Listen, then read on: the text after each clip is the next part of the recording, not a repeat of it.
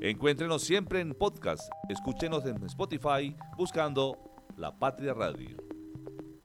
Bueno, y a esta hora, Lice, ya son las 12 y 5 en esta mañana del miércoles y ya comenzamos ahora sí con nuestra sección de invitadas y saludamos por supuesto a Marcela Fernández. Ella en estos momentos nos acompaña de manera conectada virtual a través de Zoom. Ella es la creadora de la ONG Cumbres Blancas, que se encarga como de la protección, conservación y de los glaciares y los páramos y los frailejones. Marcela, bienvenida a La Patria Radio y gracias por conectarse con nosotros. Bueno, muchas gracias. Eh, qué linda invitación. Y bueno, hoy los glaciares, los frailejones y los páramos nos acompañan en esta conversación. Muchísimas gracias. Hasta ahora también la saluda Lizeth Espinosa, Margaret Sánchez y nuestro editor de noticias, eh, Fernando Alonso Ramírez. Nosotros queremos que para comenzar a, digamos, explicarle a la comunidad el porqué de la prudencia de esta invitada de hoy es, cuéntanos un poco sobre este proyecto de Cumbres Blancas y por qué es que es importante proteger los páramos y los glaciares. Bueno, Cumbres Blancas es un colectivo, es un movimiento, una fundación que nació hace cinco años de la ignorancia, de no saber que nuestro país tiene seis glaciares tropicales, eh, cuatro volcanes y dos sierras. En este momento tenemos 33 eh, kilómetros cuadrados de nieve perpetua. Eh, y esta información, esta realidad, pues yo no la conocía. Ya hace cinco años leí un artículo en el periódico en el que se hablaba de la extinción de, de estos glaciares. Eh, que les quedaban en ese entonces 30 años de vida, hoy se dice que pueden ser 25 años de vida, eh, y que el siglo pasado habían desaparecido, habían dejado de ser glaciar ocho de ellos. Eh, pues obviamente en ese territorio muchos nos escuchan cerca a los glaciares y cerca a los glaciares extintos. yo realmente no, no, tenía una conexión ni científica, ni era montañista, simplemente esta noticia tocó mi corazón, me, sacudió y fue como si los glaciares me hubieran dictado un proyecto, eh, una iniciativa que era necesaria para, para honrar la vida y la existencia eh, pues de, de, estos glaciares tropicales y ecuatoriales. Así que volqué pues mi, mi, mi, vida y nos dimos la tarea con un equipo multidisciplinario de trabajar en pro de la conservación y la protección y que el derretimiento pues de los glaciares no sea en vano. Marcela, usted decía algo en otra entrevista que a mí me generó como mucho eco y también, no sé, como que quedé pensativa, y es que los glaciares en este momento son como los mártires del cambio climático porque van a desaparecer y yo, nosotros tenemos aquí cerca el Parque Natural de los Nevados, entonces yo quisiera que nos explicara un poco más esta frase, cómo es que funciona eso, porque quiere decir que se van a acabar, que nos queda poco tiempo, pero por qué entonces vale la pena luchar y seguir protegiendo algo eh, para evitar y alargarle la vida a los glaciares. Claro, pues creo que aquí entra algo en juego y es entender primero los glaciares como maestros, ¿no? Pero antes de, reconocerlos como maestros debemos entender qué son. Un glaciar es el agua congelada, es, el inicio de los tiempos, es el origen de la vida. Ellos han estado en este planeta mucho antes que nosotros porque el frío, pues, eh, fue lo primero, ¿no? Entonces, eh, cuando entendemos que tener glaciares en el trópico, eh, cerquita la línea del Ecuador, tener nieve perpetua, no es nieve que cae de un día para otro, es nieve que lleva ahí mucho tiempo y que es eso lo que se está perdiendo. Entendemos que son también no solo mártires, sino que son archivos, bibliotecas que están dejando de tener esa información congelada.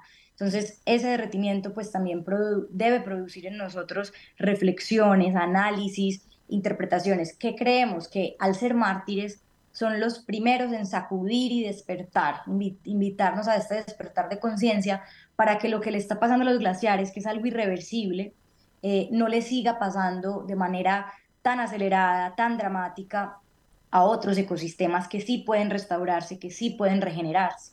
Digamos que un glaciar no se puede restaurar, podemos intentar hacer nevar, pero realmente el daño ya está hecho, ¿no? Em, pero podemos intentar alargarles la vida, por lo tanto también son como enfermos terminales. Entonces, si nosotros trabajamos de manera em, agresiva en el buen sentido de la palabra, entendiendo que es un llamado de urgencia, que es, que es prioritario, eh, podríamos llegar a hacer algo y cambiar el rumbo de la historia. Por eso nace Cumbres Blancas, porque no porque se vayan a derretir y ya lo sepamos debemos quedarnos de brazos cruzados, porque realmente falta muchísimo conocimiento y cuando los glaciares del siglo pasado se derritieron, no fueron primera página en ningún medio de comunicación, no fueron el chisme de las cafeterías en Colombia, no fueron el llamado a los ministros e instituciones para que pensáramos diferente sobre eso. Entonces yo creo que es entender que los glaciares tienen un mensaje muy potente y muy poderoso que se están haciendo escuchar y que nosotros somos esos embajadores y esa voz para que pues aprendamos a trabajar como la naturaleza misma, eh, de manera interdisciplinaria. Entonces, el glaciar es el que hace el llamado de alerta para que pues reaccionemos y trabajemos en pro también de otros ecosistemas. Y por eso mismo hemos decidido dedicarnos a la restauración de los páramos, porque ahí es donde podemos hacer aún mucho más, porque los páramos sí se pueden restaurar, porque los frailejones y las más de 2.000 especies de flora y fauna podemos hacer algo por ellas. Entonces, ese, ese ha sido nuestro ejercicio en los últimos dos o tres años, construir viveros de frailejones y dedicarnos a la restauración. Y ahorita con las amenazas que serán cada vez más fuertes e inminentes de los incendios, eh, entendemos que nuestro compromiso es aún mayor eh, con este propósito de restauración que va a ser tan necesario. Marcela, a esta hora también la escucha nuestra editora web, Margaret Sánchez, que también tiene una pregunta. Eh, buenas tardes, Marcela. Pues también para darle un poco de contexto a nuestros oyentes, Sofía, pues Marcela hace parte de las 100 mujeres destacadas por la BBC como mujeres influenciadoras e inspiradoras en el mundo parte de 12 latinoamericanas en la lista, allá hay dos mexicanas, dos brasileñas, una argentina, una chilena, una costarricense, una ecuatoriana, una paraguaya, una peruana, una venezolana y nuestra colombiana, pues que es Marcela Fernández con este proyecto de Cumbres Blancas. Yo quisiera preguntarles también cómo está conformado el equipo de, Cumbres Blancas. Estaba leyendo y pues está desde la parte científica eh, Jorge Luis Ceballos, quien él es un científico, pues especialista en los glaciares, y si uno lo sigue en redes sociales, por ejemplo, pues ve esa transformación que, eh, eh, desde acá desde Manizales también puede ver, que es desde el glaciar del, del volcán Nevado Santa Isabel, y que las imágenes también que ustedes dan a conocer y todo el equipo, digamos, desde la parte fotográfica, visual y toda esa pedagogía que ustedes hacen, cómo, cómo están articulados y como usted lo decía, antes en los medios de comunicación no era noticia y también cómo es tan importante esta difusión, cómo están conformados ahí en Cumbres Blancas. Sí, pues digamos que cuando nace Cumbres Blancas eh, fue ese, ese llamado de decir, bueno, si queremos crear un equipo multidisciplinario, es decir, saber quién sabe sobre diferentes cosas. La columna vertebral siempre ha sido la ciencia, por eso Jorge Luis Ceballos, nuestro glaciólogo, funcionario del IDEAM, ha sido un gran mentor y ha sido, pues, por quien pudimos, digamos, volcarnos a esta misión titánica y a partir de conocerlo a él con muchos glaciólogos alrededor del mundo, porque Cumbres Blancas, pues, no solo está en Colombia. Em, a partir de ahí, pues, empezamos a ver, bueno, queremos hacer un libro, quiénes son los fotógrafos de naturaleza que han documentado los glaciares, necesitamos hacer documentales, quiénes son esas personas que desde el audiovisual nos pueden ayudar a compartir, eh, queremos empezar a hacer restauración, cuáles son las personas que saben y aparecen nombres como Marcela Galvis, Mauricio Díaz Granados. En ese ejercicio de hacer el libro, entrevistamos a más de 55 expertos en alta montaña y ahí aprendimos pues muchísimo de esta relación tan intrínseca y dependiente que hay entre glaciar, páramo y bosque altoandino. Mm, entonces llegaron pues también un comité científico que se creó a partir de esta investigación y de esta labor constante de aprendizaje. Eh, necesitamos hacer que los glaciares y los páramos y los frailejones sean como los influencers, bueno, quiénes son las personas en el mundo de la comunicación, de las redes sociales que nos pueden ayudar, cómo podemos trabajar con eh, influencers que ya tengan esta semilla de la sostenibilidad, eh, cómo tocamos puertas en el gobierno. Incluso trajimos a Heidi Sevestre, que es una glacióloga francesa muy reconocida, y ella vino en el 2019, habló en el Congreso. Em, nos, pues nos, nos, motivó a, a, seguir esta tarea única en el mundo porque no conocía a un movimiento que estuviera haciendo algo así y esta ha sido pues una tarea de a través de la creatividad y la innovación buscar cómo podemos dar de qué hablar, ¿sí? Cómo podemos hacer ruido, cómo podemos generar conciencia, pero que no venga desde la culpa o desde buscar las víctimas de esto que, pues, que es bastante doloroso eh, y que no sea un mensaje apocalíptico, sino un mensaje volcado hacia la esperanza y, y hacia ese llamado de que todos podemos contribuir desde nuestros dones, tiempo y talento. Cumbres Blancas es una fundación, nosotros no, digamos que no tenemos una sostenibilidad económica para pagar salarios justos como nos gustaría a personas que se puedan dedicar a la causa. No hemos llegado ahí, estamos en esa labor, em, pero creo que ha sido un trabajo desinteresado, completamente desde el amor que tenemos por la montaña y ese amor es el que nos ha unido. Así que bueno, pues también es una invitación a quienes sientan ese llamado. Eh, Cumbres Blancas es una familia y, buscamos que todos podamos contribuir, así sea desde, pues desde lo poco o desde el conocimiento que tenemos, que es muy valioso. Marcela, a esta hora también eh, la escucha Fernando Alonso Ramírez, él es nuestro editor de noticias y también está muy pendiente pues como de, la entrevista y obviamente situándonos aquí como vecinos de, del páramo y del Parque Natural de los Nevados. Fernando. Eh, gracias, eh, Marcela, mucho gusto. ¿Qué pasó con, con la convención que protege los páramos? La, me recuerda el nombre Ramsar. ¿Eso en qué ha servido? Si se ha puesto cuidado, si Colombia, que es uno de los pocos países que tiene páramos en zona pues, tropical y ecuatorial, ¿cierto? que es una de las ventajas que tiene como fábrica de agua, ¿qué ha hecho realmente para proteger estos páramos? Yo he dicho pues de manera un poco eh, casi caricaturesca, me dicen que lo que deberíamos hacer es desocupar los páramos y dejarlos sin gente, que ellos se encargan solitos de renovarse, pero eso no va a pasar porque hay una cantidad de conflictos ambientales y gente que vive allí. Aquí tenemos pues una gran cantidad de personas que derivan su sustento de esta zona. Pero entonces, ¿qué se ha hecho para poder cumplir con esa convención? Eh, yo creo que mm, pues nuestro trabajo pues en mucha, en gran medida ha sido em, solitario y, oculto, pues porque no hemos dependido de ninguna eh, convención o conversación a nivel gubernamental. Eh, hemos intentado y siempre hemos estado dispuestos, pero realmente eh, solamente tres países en el mundo tienen frailejones, eh, Colombia, Venezuela y Ecuador.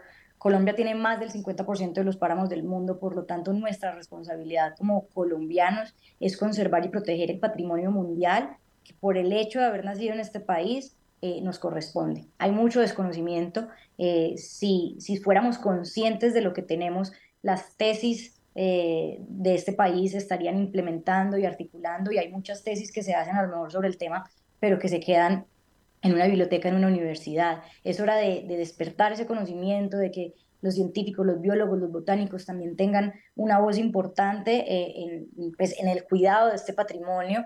Em, y creo que eh, realmente es una mirada económica, pero también social. Los páramos pueden generar oportunidades si entendemos que estos servicios ecosistémicos que nos prestan son absolutamente valiosos, por lo tanto quienes viven ahí deberían ser guardianes eh, del páramo. Nosotros a través de los viveros de frailejones hemos creado un modelo económico que creemos que puede servir para generar sostenibilidad en estas comunidades eh, campesinas, eh, agrícolas. Entonces, digamos que las alternativas no han sido suficientemente, pues no, han sido incentivos para que tú puedas vivir de proteger, de conservar. En este momento, eh, pues las amenazas son muchísimo mayores porque no vemos el potencial que hay. Eh, entonces, es, es, importante también desde la legislación entender eh, que sí se puede hacer mucho más, ¿no? y eso también hace parte de, de una investigación rigurosa que muchas personas pueden estar haciendo, pero que la conversación no se está articulando. Eh, y creo que eh, la catástrofe ambiental que estamos viviendo, eh, que se viene evidenciando desde los últimos cuatro días con los incendios, es, un, es un rugir de la naturaleza para que podamos tomar medidas, sobre todo tomar medidas en la restauración posterior a este fenómeno del niño que desafortunadamente apenas comienza y que las imágenes que hemos estado viendo en las redes sociales pues van a seguir, que lo importante es que no generen una crisis eh, o una ansiedad climática, eh, porque sí es, es, una urgencia y es un llamado muy fuerte, eh, pero este es el momento donde hay que responder a la altura, literal, no solamente a la altura de los páramos, sino entender y pedir ayudas y como país no somos capaces de manejar una situación que puede que se nos llegue a salir de las manos. Entonces, sí, creo que esta es una invitación también a la mesura, a la calma, y sobre todo a reconocer ese recurso hídrico eh, que tenemos como país y que el abuelo frailejón y los páramos pues son, son a quienes les debemos agradecer el agua potable de 16 ciudades principales de Colombia, eh, de más del 70% del agua y un parque como los Nevados, más de 3 millones de personas que el agua potable pues viene de ahí, de la fábrica de ríos. Eh, hablando de esa parte de esos servicios ecosistémicos y también de lo, lo, que nos brindan los páramos, los glaciares, como usted lo menciona, eh, Marcela, del agua. Por ejemplo, eh, este año, principios de año, eh, Check, la empresa pues, de energía de aquí de Caldas, pues adquirió 258 hectáreas en área de páramo, ahí cerca o en la zona del Parque Nacional Natural Los Nevados. Ellos pues tienen un área protegida de cerca de 3.000 hectáreas que digamos que hacen parte de esa cuenca del río Chinchiná, de, los de la cual nosotros nos beneficiamos y donde están pues también estos glaciares que mencionamos del volcán del Ruiz, el, el volcán de Santa Isabel, también pues el paramillo de Santa Rosa.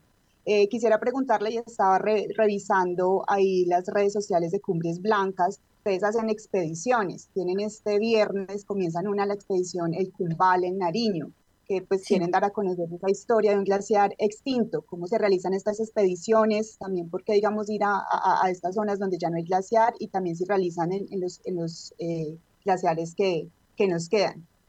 Sí, digamos que para nosotros las expediciones científicas también tienen a veces un componente espiritual, ¿no? Es entender que visitamos lugares sagrados, que son templos, que son frágiles y que, como tú decías ahora, eh, hay una visión muy purista de que estos lugares no los deberíamos visitar, no los deberíamos tocar, pero una visita consciente que genere aprendizaje, que genere conocimiento, que genere estudio, realmente puede ayudarnos a entender eh, los ecosistemas eh, como a mayor profundidad. Cuando nosotros vamos a las expediciones, no vamos como turistas, no vamos de paseo, son visitas realmente conscientes donde vamos a, a contribuir o aportar. Tenemos diferentes tipos de expediciones. Una, como bien lo decías, es a los glaciares, hacer estos ejercicios de, de, monitoreo, de ciencia ciudadana, de fotografía, de documentación.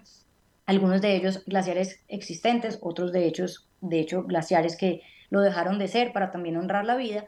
Y tenemos pues las expediciones que son más de páramo, donde buscamos hacer como un scouting, como una búsqueda de comunidades donde podamos tener predios de la comunidad o público-privados o de instituciones y podamos montar allí los viveros de propagación de semillas de frailejón. Y cuando ya los encontramos, cuando ya hacemos las alianzas, vamos a hacer durante el año muchísimas siembras de frailejones en estos viveros. Eh, creamos la Red Nacional de Viveros de Frailejones, hay más de 60 eh, personas, más de 20 viveros de frailejones que hemos visitado a lo largo de todo el país y siempre estamos en comunicación para poder sembrar de manera correcta, de manera adecuada. El índice de mortalidad de los frailejones es altísimo, ellos tienen alto grado de estrés precisamente por los cambios climáticos a los que se ven enfrentados, pero hemos logrado una metodología y un método que digamos que son dos. Uno puede durar hasta dos años desde tú coges la, la, semilla del frailejón hasta que lo siembras. Ese es el método convencional que lo hemos mejorado, perfeccionado con muchísimos eh, personas del equipo, ingenieros forestales, biólogos botánicos, empíricos también. Eh, y otro método que es al que le queremos apostar muchísimo, que se llama método in vitro. Y es algo que queremos llevar a todas las universidades porque nos va a permitir pasar de esos dos años a seis meses en el proceso de propagación, es decir, que puedes tener una semilla y un trabajo muy riguroso y con mucho cuidado en laboratorio, puedes hacer una especie de clonación para que en vez de dos años se demore seis meses. Esta va a ser la alternativa, sobre todo en estos tiempos de incendios. Entonces, digamos que me expandí un poco, pero las expediciones nos permiten acercarnos al territorio, poner a disposición también ese conocimiento, aprender de las comunidades locales, nosotros también llevar pues este conocimiento eh, un poco más científico a veces, pero también desde la creatividad, vamos con artistas, vamos con personas que en verdad quieren ser la voz de esos lugares que nos permiten eh, ingresar, siempre con el mayor respeto y siempre pidiendo permiso. Eh, así que bueno, pues en nuestras redes sociales siempre podrán encontrar estas expediciones que más que ser eh, un vehículo comercial, que obviamente permiten el sustento de la organización, permiten que nos podamos unir y que podamos recorrer el territorio nacional trabajando por él. ¿Cómo estás? Hablas con Lice de Espinosa. Yo quería eh, preguntarte algo y es, ¿uno cómo puede dar a conocer esta información, ¿cierto? Porque si uno se va a los colegios, en los colegios ni siquiera pues le explican, bueno, menos en mi época, pues ni siquiera uno le explicaban que el país tenía seis glaciares, que tenemos estos volcanes, que tenemos estos páramos y también cómo involucrar en esa eh, educación cultural, por así decirlo, al turista que viene y nos visita, ¿cierto? Porque muchas veces, o digamos estas emergencias que estamos viendo ahorita en los páramos, eh, digamos con esta quema eh, en Santander y también en Bogotá, pues es el mismo hombre o las mismas personas quienes las generamos quizás sin querer, pero cómo hacer más conciencia para cuidar toda nuestra naturaleza y específicamente pues nuestros páramos. Sí, pues yo creo que esto es, esto es lo que nos desvela todos los días, eh, cómo poder llegar em, a la masa crítica y, también llegar con ese mensaje que permita generar un mensaje de conciencia. Eh, desde los cinco años nos viene acompañando Super Josué. Super Josué hoy tiene 10 años, pero es el superhéroe de los páramos y nevados. Josué es un niño eh, diferente de todos los demás. Yo, yo tengo el privilegio de ser su madrina o, su madrina ayer porque él decidió ser creador de contenido ambiental. De hecho, estuvimos Em, el año pasado en diferentes colegios de la zona de Manizales, eh, en articulación con otras organizaciones. Em, y yo creo que Super Josué, pues no por ponerle la presión, pero Super Josué ha sido un personaje muy clave en la difusión de esta realidad eh, a través de Cumbres Blancas. Su papá es Jover, es el director de Cumbres Blancas y quien maneja muchas veces, la, pues en gran parte la comunicación de, de, las redes sociales y muchas otras labores dentro de, Cumbres Blancas. Entonces, Em, creo que es, creo que es em, ser muy, em, sí, pues la creatividad siempre va a ser el recurso más eh, preciado para pues, saber llegar eh, y creo que, que, sí, como tú dices, es hora de pasar ya de, de la ignorancia, del, desconocimiento y que estas conversaciones empiecen a pasar desde que somos niños, empiecen a pasar en los colegios, en las universidades, pero también es despertar esa capacidad de observación y de contemplación, ¿no? Muchas personas que viven en Manizales o en el área del eje cafetero se han acostumbrado a ver los glaciares, pero no paras de ver, hey, ha habido un cambio. Hace cinco años había menos nieve. Entonces, nosotros desde nuestra autoinvestigación y autoconocimiento y eh, en esa forma de ser también autocríticos, podemos darnos cuenta que nosotros también necesitamos ese cambio interior para entender que hay cambios mucho más grandes que están pasando y que como habitantes de este planeta pues nos, nos corresponde estar eh, pues enterados e informados y, e intentar aprender, ¿sí? No, no dándonos látigo ni flagelándonos, entendiendo que todos podemos ser ambientalistas imperfectos y que esas pequeñas acciones que hagamos realmente van a contribuir a una escala mayor. Marcela, nosotros tenemos una audiencia pues mayoritariamente aquí en Manizales, pero también en la zona rural, eh, justamente que compartimos con Villa María y muchas de las personas pues también están aledañas al Nevado. El año pasado cerramos el año pues con un incendio que también se presentó en parques y en el páramo y para nosotros es muy importante que la audiencia entienda porque sabemos que el agua que viene pues dulce de, de los glaciares es un privilegio, es muy escasa y realmente las fuentes hídricas que tenemos aquí en, en Caldas y gracias a los parques y a los páramos pues es gigantesca y ese recurso igual es un ecosistema muy frágil, es decir, mire lo, mire lo que está sucediendo con los incendios forestales y lo que se demora y todo lo que hay que hacer en eh, investigación. Cuéntenos pues un poco, por favor, para la audiencia, porque nos están escuchando en este momento, esa importancia de ese ecosistema y por qué tenemos que protegerlo y cuidarlo. Bueno, yo creo que lo más importante es agradecer, agradecer a quienes ya lo están protegiendo, ya lo están conservando, ya son conscientes de ser afortunados de vivir en el, en el paraíso, en un lugar único en el mundo, entender que es un ecosistema frágil y débil que sí nos necesita em, y que lo primero que, que, pues, que debemos hacer es, es reconocer que, que, que, de ahí viene eh, el recurso hídrico eh, para gran parte de la, de la ciudadanía Em, creo que es, yo partiría siempre de, esa conexión que puede, haber con ese territorio em, y que entendamos que, que, cuando veamos situaciones donde se están presentando posibles, no sé, incendios, amenazas, cosas que vemos que no está bien, es importante denunciar, es importante alzar la voz. Em, yo, yo, sé que en Colombia da, da, miedo a veces, los, los líderes ambientales en nuestro país también pues sufren consecuencias, eh, pero es importante eh, alzar la voz es importante estar enterados y entender que entre todos podemos eh, cuidar y proteger estos ecosistemas. Entonces, hay muchos guardianes del territorio que están haciendo una labor oculta. es, es una invitación a que lo sigan haciendo, a que nos sumemos y que seamos más y que definitivamente las personas que estén en páramo y quieran ayuda, capacitación, ideas de cómo conservar y proteger, de incluso cómo poder llegar a pues, generar una sostenibilidad económica, nos escriban a Cumbres Blancas. En esta zona de Manizales se necesita urgente viveros de frailejones. Eh, no, digamos que no hay tantas amenazas como en otros páramos, pero no hay, no hay un vivero de, de, frailejones, por lo menos no nuestro, de Cumbres Blancas, que podamos realmente transmitir esta pedagogía, este conocimiento, un lugar donde puedan ir universidades, como tú lo decías, turistas, niños, colegios, donde aprendamos lo difícil que es hacer que un frailejón pueda crecer, pueda llegar a ser sano y sembrado. Entonces, eh, hemos trabajado con la CHEC, con Aguas, pero es importante articularnos aún más y de manera pues eh, más acelerada para que el cambio pues pueda ser mayor. Fernando, una última pregunta para nuestra invitada Marcela Fernández.